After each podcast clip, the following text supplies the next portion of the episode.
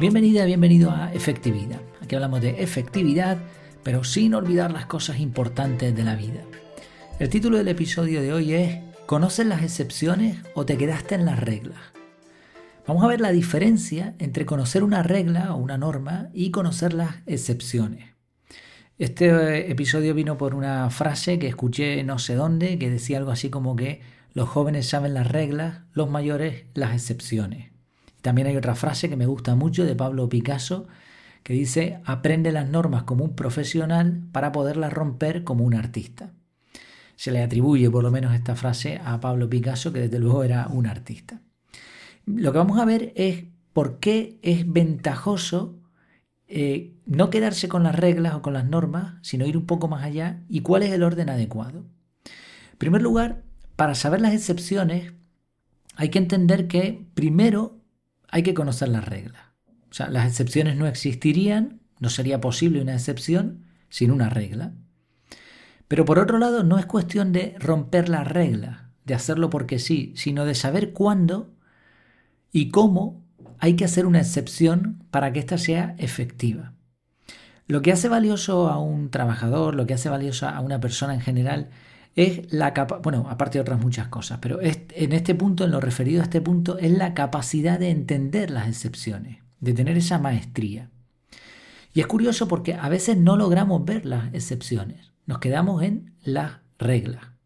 ¿Qué ocurre con una regla? Pues que se puede romper. Si eres rígido, te rompe. Aguanta mejor un temporal el junco flexible que un árbol por muy poderoso que sea. Además, quedarse en las normas tiene un punto en contra importante y es que no nos permite dar mayor calidad. En, esos matices de las excepciones es donde está la gran diferencia entre alguien que sabe algo a una persona que sabe mucho de eso. Pongo dos ejemplos para entenderlo mejor. Un ejemplo es el de la, el de la gramática, el del lenguaje. Eh, no sé si habrás observado, seguro que sí, en todos los países hay gente, gente de, de, este tipo, que llegan al país, aprenden el idioma y lo llegan a manejar bien, pero cometen muchos errores gramaticales que hace que, por más que pasen los años, la persona siga pareciendo un guiri, un extranjero. Un guiri se le dice aquí en Canarias. ¿Por qué sucede esto?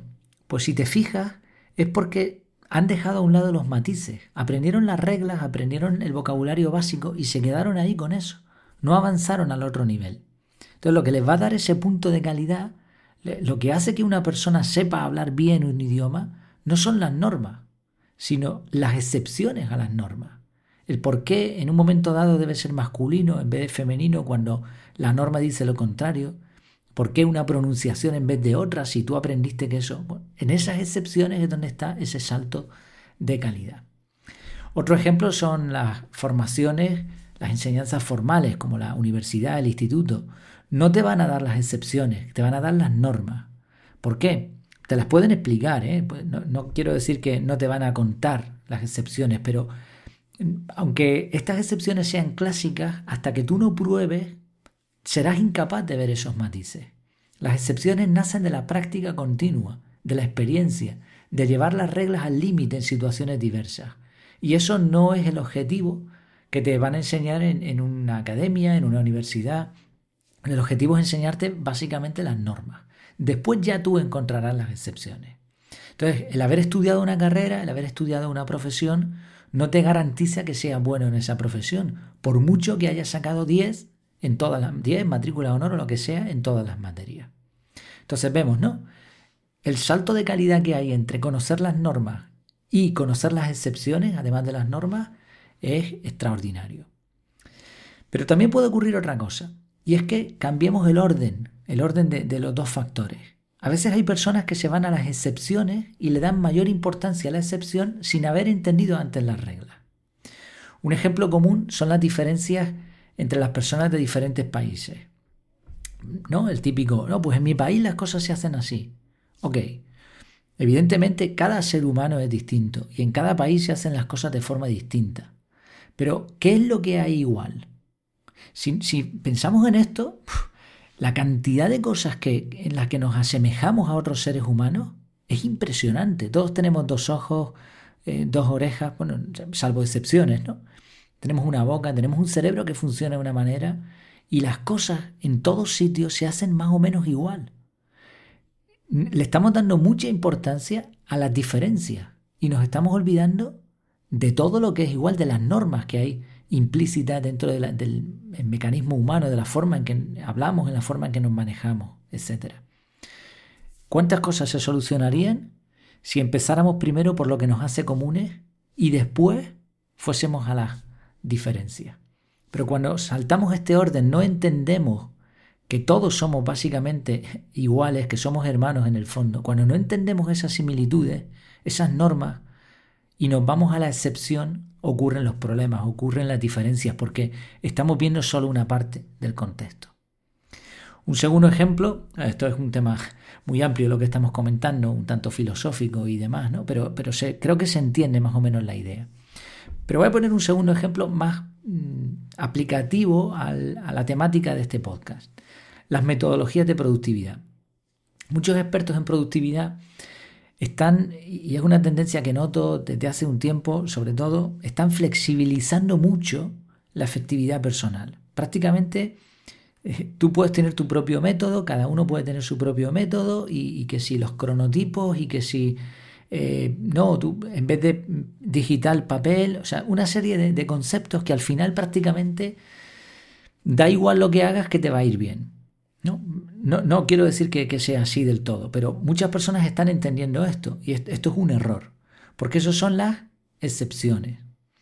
Pongo el caso concreto de los cronotipos, que creo que ya lo he comentado en algunas ocasiones. Vamos a ver, el ser humano es como es, la mente funciona de una manera. Entonces el sol, el día y la noche están igual para todo el mundo y eso afecta al comportamiento global del ser humano. Esas son las normas. ¿Hay excepciones? Por supuesto, hay personas que les va a costar más levantarse, les va a costar eh, ser más activos por la mañana, etc. Hay algunas excepciones, pero hay que entender, la norma. ¿Y qué ocurre a veces? Que decimos, no, no, si tú eres lobo o eres, yo qué sé, no sé, elefante o lo que sea, o, lince, pues tú puedes ser muy productivo eh, a última hora de la tarde. No, el ser humano no está hecho así ser humano está hecho para ser más productivo por la mañana. Por la tarde nos vamos apagando. Eso es la norma. A partir de esa norma podemos romperla. Y puede haber una persona que diga, bueno, voy a intentar aprovechar la mañana, pero como por mi crianza, por mi tipo de trabajo, por la tarde también soy productivo, voy a aprovechar ahí también. No, se puede manejar, ¿no? Estoy hablando así de pronto, lo que se me va ocurriendo. Pero creo que la idea se entiende. Primero hay que entender y manejar la norma y después podemos hacer ajustes con esas excepciones. Y con la metodología en general es así. O sea, no puede ser que cada persona haga lo que le parezca oportuno sin ningún tipo de esfuerzo, sin ningún tipo de método y, lograr resultados impactantes con eso. Yo lo veo muy difícil y creo que a corto plazo pueden ser muy motivadoras este tipo de, de corrientes, de pensamientos, pero a largo plazo lo más probable es que te canses porque no ves que eso funcione. Entonces, un método, sí, sí, yo estoy a favor del método. Tiene que haber un método y un método que aproveche las cosas comunes, que, las normas que tenemos los seres humanos. Por ejemplo, hay que capturar la información porque sabemos cómo funciona la memoria de trabajo en el 99,99% de cerebros humanos. Sabemos cómo funciona la retención, sabemos cómo funciona el enfoque. Estas son cosas que se han estudiado, que los científicos, los expertos en estas materias han ido logrando encontrar resultados. Entonces, esas son las normas. Hay que trabajar con esas normas. Por eso, capturar la información esencial. El tema de, de visualizar, el tema de planificar. Yo estoy totalmente en contra de, ir mm, de forma reactiva, reaccionando a lo que nos va sucediendo. La planificación es fundamental porque nos va a permitir preparar nuestro cerebro. Todo se fabrica dos veces, una en nuestra imaginación y otra en la realidad. Entonces, cuando manejamos estos conceptos, con eso puede formar un método. Hay varios métodos, hay bastantes métodos, pero todos deben de tener esas normas básicas. Y después, sobre esa metodología, puedes añadir las excepciones que te parezca oportuno. Por eso cuando yo creé y diseñé el, método CAR, pensé, ¿cuál es el método más sencillo que yo pueda lograr sin que deje de ser un método? Este, vale, a partir de ahí, flexible total. Entonces, primero normas y después excepciones. Entonces, como ves, esto se puede aplicar a un montón de cosas en la vida. eh, nos podemos ir a nivel macro a lo que es el, concepto de humanidad, a los idiomas, pero también a cosas más específicas como puede ser una metodología de organización personal. Si la pregunta final, la pregunta del, del título es esa, ¿conoces las excepciones o te quedaste solamente en las reglas?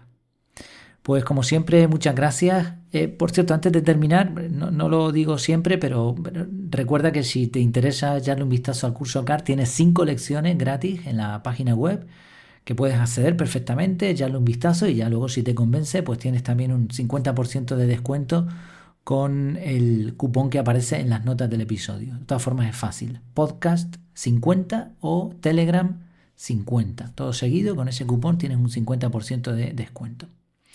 Pues eso, ahora sí, ahora sí, terminamos. Muchas gracias por tu tiempo y por tu atención. Hasta la próxima.